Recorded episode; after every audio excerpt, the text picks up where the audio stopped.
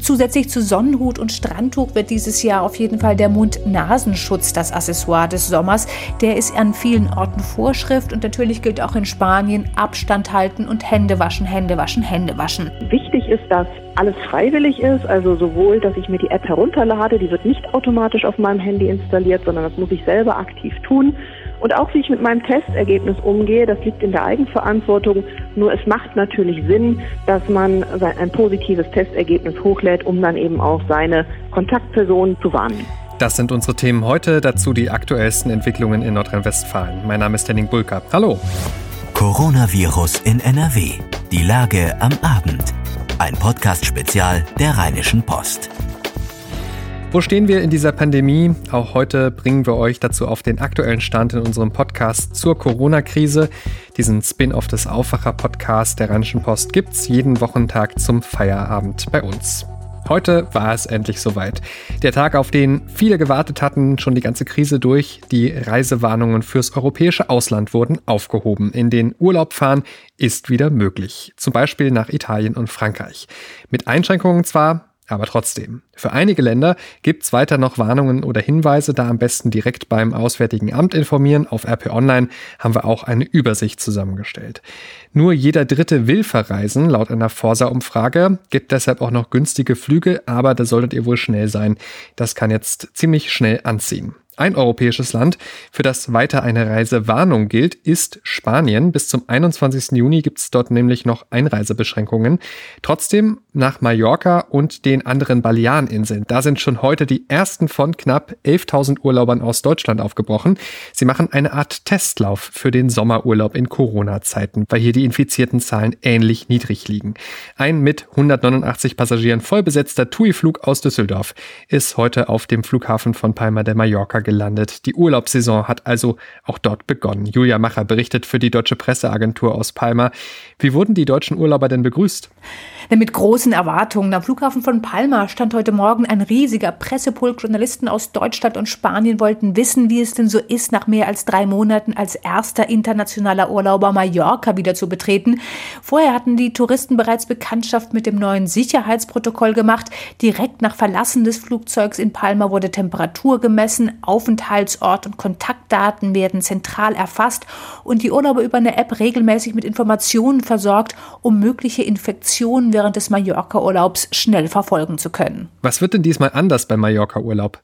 Zusätzlich zu Sonnenhut und Strandtuch wird dieses Jahr auf jeden Fall der Mund-Nasenschutz das Accessoire des Sommers.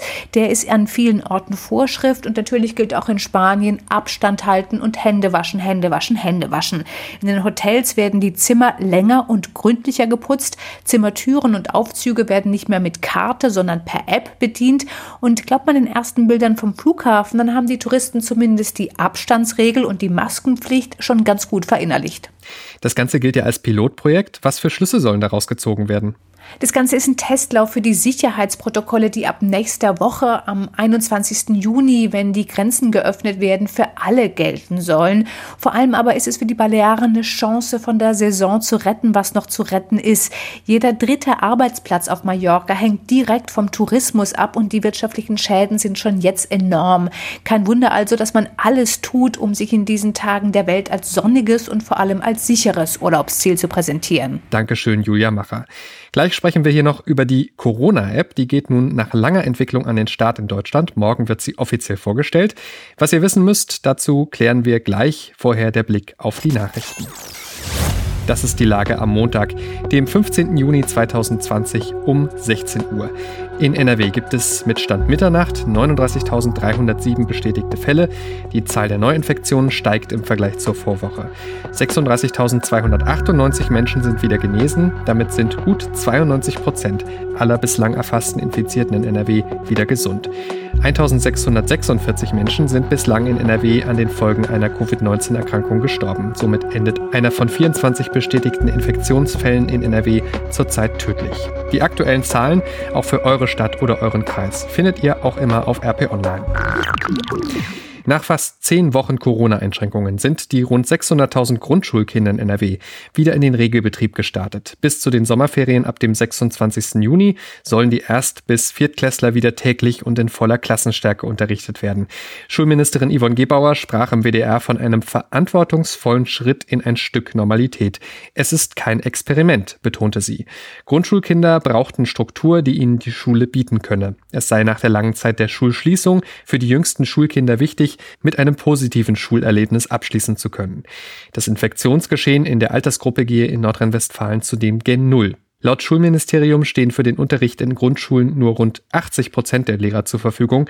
In den Klassenräumen gibt es kein Abstandsgebot mehr. Kritik kam unter anderem von Elternverbänden und Lehrergewerkschaften. Sie sehen die Gefahr neuer Ansteckungen. Wegen der Corona-Krise will die Bundesregierung in diesem Jahr so viele neue Schulden aufnehmen wie noch nie. Finanzminister Olaf Scholz plant mit einem zweiten Nachtragshaushalt in Höhe von 62,5 Milliarden Euro. Damit steigt die geplante Neuverschuldung für das laufende Jahr auf 280 18,5 Milliarden. Kabinett und Bundestag müssen dem zweiten Nachtragshaushalt noch zustimmen. Mit dem Geld soll das Fundament für eine breite und nachhaltige wirtschaftliche Erholung gelegt werden, heißt es aus dem Ministerium. Der Bund könne die Kredite wegen der guten finanziellen Entwicklung der vergangenen Jahre tragen. Einen ersten Nachtragshaushalt über 156 Milliarden hatte der Bundestag schon Ende März zur Finanzierung mehrerer Hilfspakete beschlossen und dafür vorübergehend auch die Schuldenbremse im Grundgesetz ausgesetzt. Für das Konjunkturpaket von Union und SPD, das ja Konsum und Wirtschaft in den kommenden Monaten nochmal deutlich ankurbeln soll, da sind allerdings weitere Kredite nötig. Die Dimension der Neuverschuldung wird deutlich, wenn man sie mit der Finanzkrise vergleicht, in der der Staat ja vor allem heimische Banken stark unterstützt hat. Zu dieser Zeit im Jahr 2010, da nahm der Bund 44 Milliarden Euro neue Schulden auf. Damals war das ein Rekord, jetzt sind es fast fünfmal so viele neue Schulden. Ein wirksamer Impfstoff gegen Corona. Darauf wartet die ganze Welt. 120 Unternehmen forschen daran. Eines davon ist das Biotech-Unternehmen CureVac aus Tübingen. Dort steigt nun der Bund ein. Für 300 Millionen Euro übernehme die bundeseigene Förderbank KfW rund 23 Prozent der Anteile, sagte Wirtschaftsminister Peter Altmaier heute. CureVac ist ein Unternehmen, das mit großem Engagement dabei ist Impfstoffe mit einer neuen Technologie zu entwickeln. Nicht nur einen Impfstoff gegen Corona, sondern Impfstoffe generell, und zwar auf der Grundlage eines Botenmoleküls, das genannt wird Messenger RNA. Und damit ist es möglich, äh, in einer ganz anderen und sehr viel effizienteren Form Pandemien und Virenerkrankungen zu bekämpfen. Ziel sei, dem Unternehmen von Mehrheitseigner Dietmar Hopp finanzielle Sicherheit zu geben.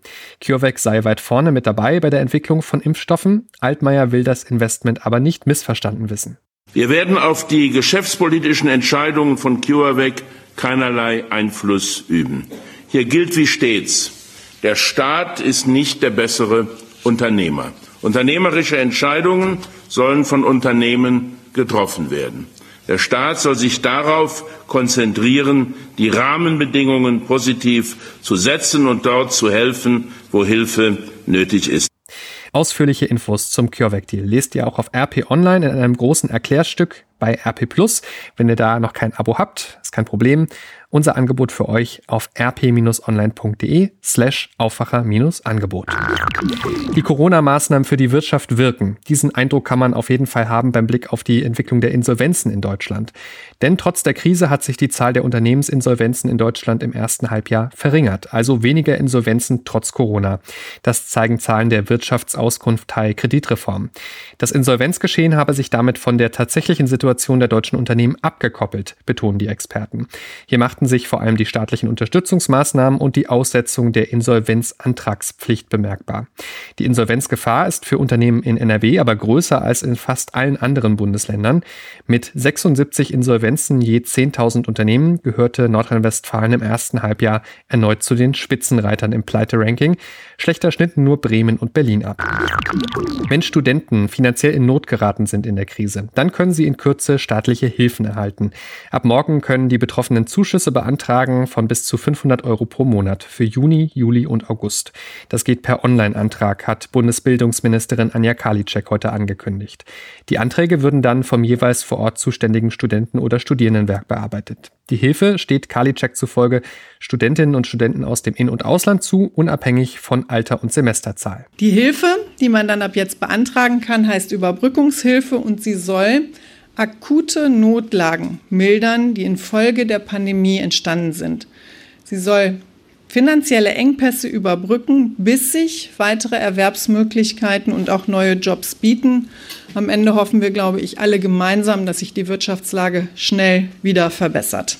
Nach Angaben des Deutschen Studierendenwerks gingen vor der Ausbreitung des Virus rund zwei Drittel der Studentinnen und Studenten einem Nebenjob nach, um ihr Studium zu finanzieren. Viele dieser Jobs, etwa in der Gastronomie, sind weggefallen. Fisch als Corona-Dankeschön. Mit 4000 Matthias-Heringen hat sich die niederländische Regierung bei der Uniklinik Münster bedankt für die Behandlung von Covid-19-Patienten. Eine niederländische Delegation übergab die 4000 Portionen. In Empfang genommen wurden sie von NRW-Gesundheitsminister Laumann. Das Klinikum hatte seit Anfang April die Übernahme schwer erkrankter Corona-Patienten aus den Niederlanden koordiniert. 58 Infizierte wurden auf deutschen Intensivstationen versorgt, davon 49 in Nordrhein-Westfalen. Neun von ihnen überlebten die Krankheit nicht, den übrigen gehe es aber wieder besser. Sie seien alle wieder in ihrer Heimat, berichteten die niederländischen Mediziner. Morgen ist es soweit, dann wird sie offiziell vorgestellt, die Corona-Warn-App. Möglicherweise ist sie schon ab heute Abend irgendwann in den App Stores zu finden. Offiziell geht es aber eben morgen los.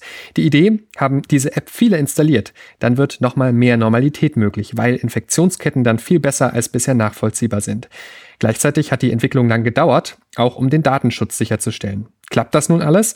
Da habe ich drüber gesprochen mit Eva Quadbeck, unserer stellvertretenden Chefredakteurin und Leiterin unseres Berliner Hauptstadtbüros. Hallo Eva. Ja, hallo, grüß dich, Henning. Jetzt geht's also los mit der Corona-App. Erklär doch nochmal, wie funktioniert die genau? Also sie wird über Bluetooth funktionieren, also das ist eine kontaktlose Funkkommunikation. Wenn zwei Menschen, die sich diese App heruntergeladen haben, auf etwa zwei Meter nahe kommen und äh, in diesem Abstand ungefähr 15 Minuten bleiben, dann tauschen die Apps von den Smartphones Daten aus und diese Daten werden gespeichert. Und solange beide gesund bleiben und nicht zum Corona-Test müssen, passiert gar nichts. Aber in dem Moment, wo einer Symptome hat oder vielleicht äh, durch seine App von jemand anderem gewarnt wird und zum Corona-Test geht und der Corona-Test dann positiv ist, hat der App-Inhaber die Möglichkeit, sein eigenes positives Testergebnis hochzuladen und damit alle anderen zu warnen. Wichtig ist noch, dass alles freiwillig ist, also sowohl, dass ich mir die App herunterlade, die wird nicht automatisch auf meinem Handy installiert, sondern das muss ich selber aktiv tun.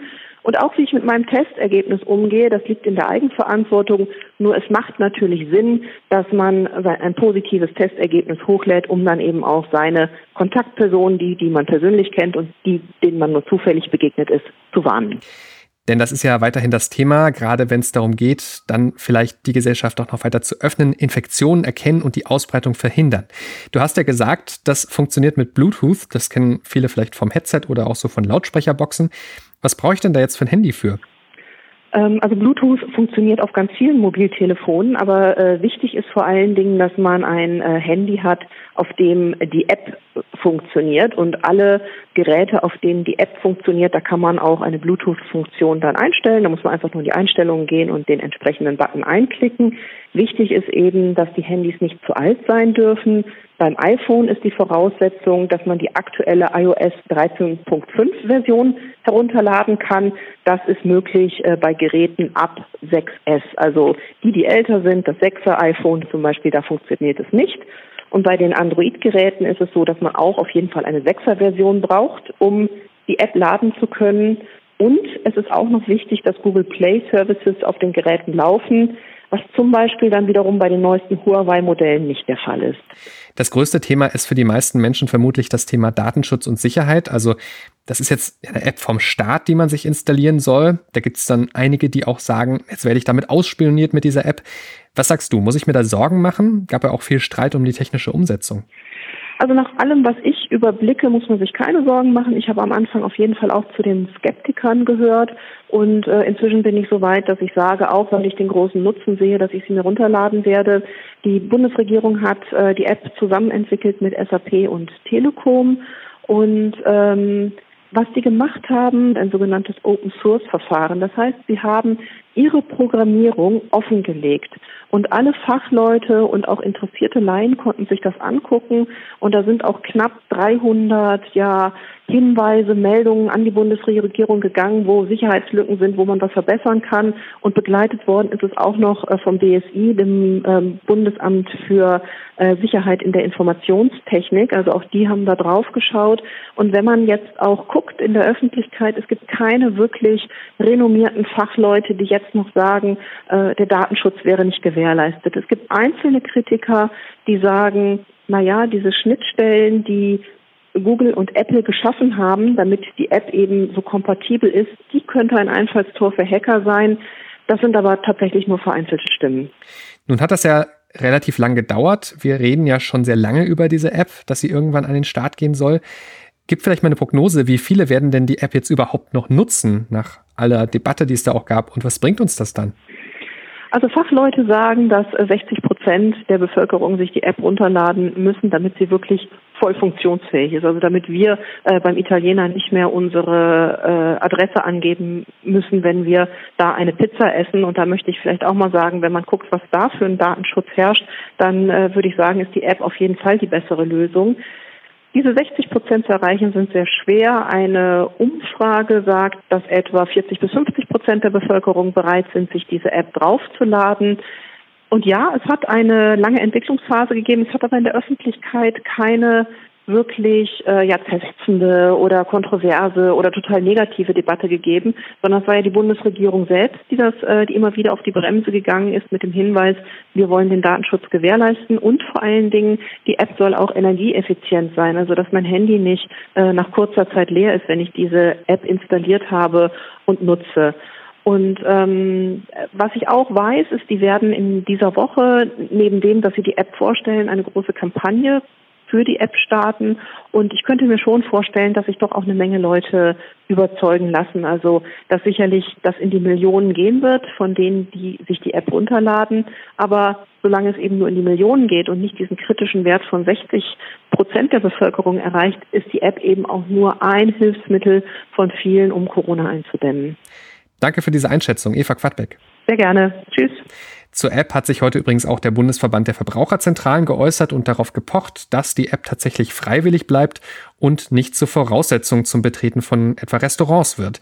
Der Chef der Verbraucherzentralen Klaus Müller sagte Zitat, es darf nicht sein, dass Arbeitgeber, Restaurants oder staatliche Behörden die App-Nutzung als Zutrittsvoraussetzung definieren und damit die Freiwilligkeit schleichend zum Zwang machen. Das Prinzip der Freiwilligkeit ist essentiell muss nun in der Praxis aber angewendet und auch kontrolliert werden, sagte Müller. Generell gehe die App aber in die richtige Richtung.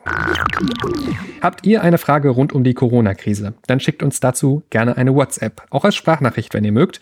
Die Telefonnummer 0171 9038099. Weitere Informationen findet ihr auf rp-online.de slash coronapod. Und wenn ihr mögt, könnt ihr mir auch eine E-Mail schreiben, wenn das einfacher für euch ist, henning.bulka.rheinische-post.de und auf Twitter findet ihr mich unter @sanpietro. Das war Coronavirus in NRW, die Lage am Abend. Wenn euch das Format gefällt, dann empfehlt es gerne weiter oder lasst uns ein RP Plus Abo da und unterstützt so unsere Arbeit. Weitere Entwicklungen erfahrt ihr natürlich auf RP Online und akustisch morgen früh wie gewohnt im Aufwacher. Ich bin Henning Bulka, wir hören uns dann morgen Nachmittag wieder. Bleibt gesund. Ciao, ciao. Mehr bei uns im Netz www.rp-online.de